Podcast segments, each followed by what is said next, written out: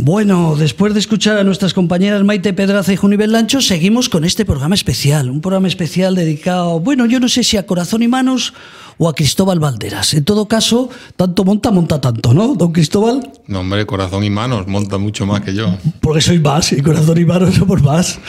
Bueno, pues como decía, este programa especial donde nos hemos juntado ayer pudimos ver, aparte, les recomiendo www.labarandilla.org, escucharán a los compañeros que grabaron ayer y hoy estamos grabando pues el resto del equipo. Un programa donde además Cristóbal, fíjate, como miembro que eres de esta asociación, eh, estaba viendo los programas de, que grabamos ayer y pocas radios en España, yo creo que ninguna puede tener eh, los programas que, recomiendo vayan a ver. Dos personas con un problema de salud mental hablando de música. Otra persona con un problema de salud mental y una persona con discapacidad entrevistando a una persona con discapacidad psíquica. Eh, luego donde vemos, o sea, yo creo que pocas radios puede haber como esta donde tengan la capacidad de tener varios programas todo con personas con diversidad, como decir los de ahora, ¿eh? que antes decíamos discapacidad y yo sé que ahora muchos decir diversidad. Y algunos también tenemos diversidad, lo que pasa que no es... Variada. Variada. Bueno. yo, aquí en, Radio La Barandilla y con vosotros me encuentro en familia, ¿no? Son temas muy delicados, son temas que, que requieren nuestra atención y nuestra ayuda, pero realmente yo aquí estoy encantado de colaborar con vosotros, de venir cada vez que me me lo proponéis y algunas veces ni eso, ¿no? Yo vengo porque, porque me lo paso bien y puedo ayudar, ¿no? Bueno, pues decíamos un poquito para hacer un repaso, ¿no? De eh, cada programa se hablan de sus programas, pues yo creo que este hoy podemos hablar de una sorpresa que ha sido para nuestro técnico y para mí viajar por España, visitando unas residencias, pero que solo hablamos en la segunda parte. Y ahora estos primeros minutos yo recomendaría muy sencillo también otra página web que es www.corazonymanos.org porque si tuviéramos que hablar todas las actividades, todas las ayudas que hacéis en corazón y mano, nos pegaríamos, en lugar de 15 minutos, nos pegaríamos unas horas. Entonces, www.corazonymanos.org, ahí van a conocer todos los eventos que hacen, a las personas que ayudan, eh, distintos proyectos que están llevando a cabo y que han llevado a cabo durante estos años, porque creo que son cuatro, ¿no? Corazón y Manos debe tener ya cuatro años por lo menos. Yo creo que ya hemos pasado de los... Yo creo que estamos entre seis y siete, lo que pasa es que el tiempo pasa y no nos enteramos. Qué, barbaridad, es verdad. También pasa como a ti, digo, ¿cuánto tiempo hace? Yo creo que está más de seis años.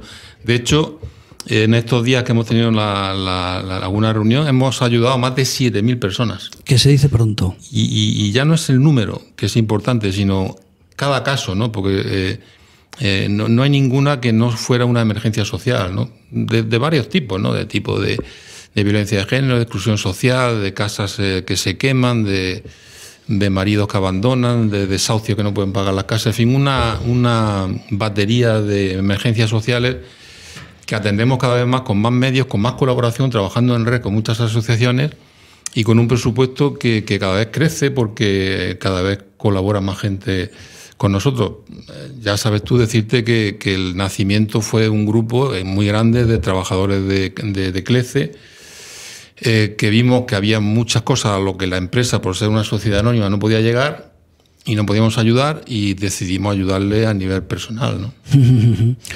Pues orgulloso de, de, esa, de esa asociación como tal eh, con toda la ayuda que estáis dando, además por toda España, claro, porque en todos los sitios tenéis gente que os puede pedir ayuda, desde Galicia a, Valladolid o Cádiz. Por toda España, efectivamente, por toda España.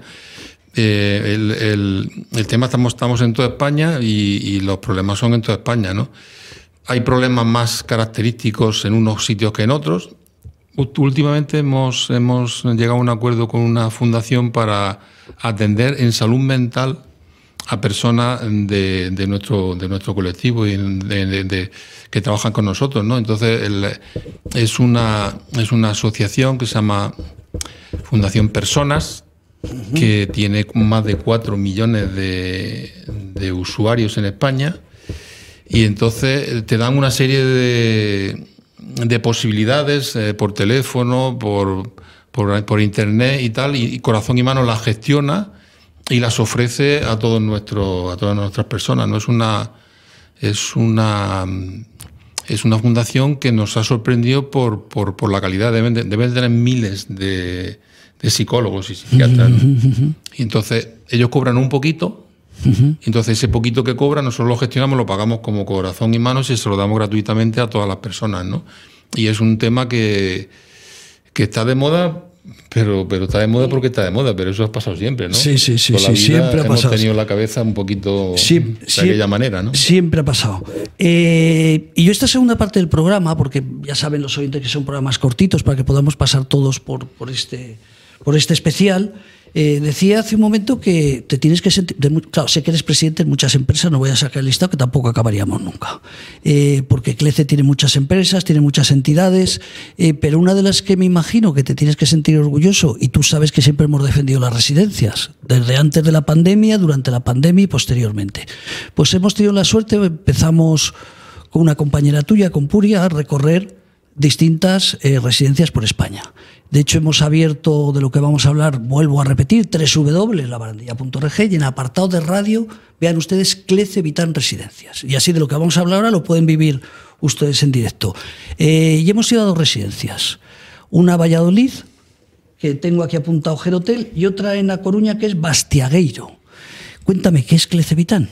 Porque tú sé que eres el presidente, aunque yo no hablo contigo de Clece Vitan, pero sé que eres el presidente. Clece Vitan es eh, un proyecto fascinante.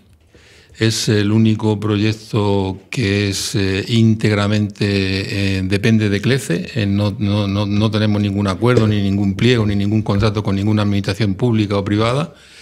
Y, nace como fruto de nuestra experiencia amplia en residencias de todo tipo y va- vamos viendo la- la- las deficiencias que había, la falta de presupuesto. la, la residencia en España, después de que se nos murieron 35.000 personas a toda la residencia en España en la pandemia, a día de hoy nadie ha movido un dedo por la residencia, no han puesto ni un euro, ni han pagado ni una mascarilla. Y bueno, eso quiere decir que la- la- el tema de residencia, temas mayores, no está en la agenda de los políticos, ¿no? pero sí en nuestra agenda. Entonces nosotros hemos hecho un proyecto en el que, en el que, que se llama Clece Vita, en el que llevamos ya 17 residencias con nuestro, con nuestro protocolo, con nuestra atención, y son residencias, tú estado en dos de ellas, que tú entras allí y no, no has visto eso antes en ningún sitio.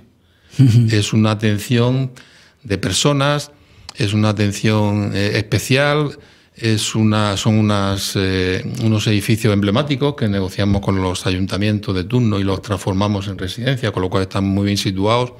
Y es un proyecto fascinante. Yo mm, eh, hace unos días estuvimos inaugurando la tercera en Portugal, en Cascais. Y te voy a contar una anécdota, ¿no? Bueno, estuvimos ahí todo el día y tal. Vino el alcalde de Cascais, un señor encantador. Y de- pues, estuvimos debatiendo allí con las personas, con los usuarios, estuvimos comiendo allí, tuvimos, eh, duró toda la mañana, luego hubo una, una comida de pie y tal. Y, y luego ya pues nos sentamos allí pues a, a reposar el- la inauguración, ¿no? Entonces, estando reposando la inauguración en la propia residencia, nos llama el alcalde y dice, mi madre estaba en otra residencia o la mando ya para allá. O sea, el alcalde, después de visitar la residencia, a su madre por la tarde nos las mandó a, a la residencia. Sé que lo sabes mejor que yo, pero hay una diferencia. Muchas veces nos quejamos de cómo es España o del maltrato que damos a distintos colectivos, eh, pero yo estoy en otro proyecto, esto Cedadismo, eh, y uno de los participantes, gente de Brasil, gente de Argentina, gente de Portugal, además de Portugal, gente muy seria, y claro, se maravillan cuando vienen a España o cuando oyen que aquí hay centros de día, que hay residencias de todo tipo, desde las sencillitas y humildes, nada en contra de los religiosos, pero esas residencias que se hacían hace años, ¿no? A residencias ahora como la de Clece Vitán, y se quedan sorprendidos. Dices que cuando vas a Madrid ves la gente en la calle. Es que en Portugal no tenemos esa posibilidad de tener centros de día, centros de recursos, residencias, ¿eso lo, habéis, lo has vivido? Sí, bueno, no hace falta irse muy lejos, ¿no? En el propio Portugal, nosotros tenemos una delegación, son gente, los portugueses son gente encantadora. Eh, eh, nos quieren a los españoles, los españoles nos queremos, todo el mundo habla es Portugal y español o portuñol, como dicen allí. Y bueno, pues hay, hay ciudades, ¿no? Eh, yo pasé por, eh, comimos en, en Badajoz, Badajoz está a un kilómetro de Portugal, ¿me entiendes? O sea, bueno, pues en Portugal no tienen ayuda a domicilio. Fíjate. O sea, la ayuda a domicilio que hay aquí, No tienen ayuda a domicilio. No hay una ley de dependencia, no tienen los medios adecuados y no tienen ayuda a domicilio. Allí, allí pasan de, de su casa a los que pueden ir a una residencia, ¿no? Entonces, bueno, tenemos una en Lisboa, otra en Fátima. La de Fátima es interesante. Yo la pongo siempre encima de la mesa porque está muy cerca del cielo que las otras. Si tú vas allí te das cuenta que está muy cerca del cielo. ¿no? o sea, lo de Fátima por algo se dice, Por ¿no? algo se dice. Además la compartimos con unas monjas de clausura, la, la compartimos con una simetría total, con unas monjas de clausura y aquello se ve el, se ve el, cielo, los rezos, las... Entonces, pues, fíjate, Portugal, ¿no? No tiene, está al lado. No, tiene ayuda domicilio. Qué sorprendente. Eh, pues es sorprendente, sí, efectivamente. ¿Por qué? Pues no tienen medios, no tienen medios económicos y luego, bueno, pues las residencias hay pocas, en general, hay pocas, porque las personas tampoco tienen medios. La, nuestra residencia, concretamente, eh, los usuarios se nutren porque había una, hubo una gran emigración de Portugal a Francia. Cada uno un país. Curiosamente, ellos fueron a Francia a París. Entonces, todos los que emigraron a Francia, esos sí tienen posibilidades económicas de a sus tienen buenas pensiones o tienen un sueldo. y, que, y, que, han querido volver a su país. Claro. Y entonces pues están en las residencias, ¿no? Y la verdad que son, son gente majísima los portugueses y las tres residencias nuestras eh, son, son centros que merecen la pena. O sea, estás contento de esa experiencia, ¿no? De lanzaros a Portugal. Sí, sí.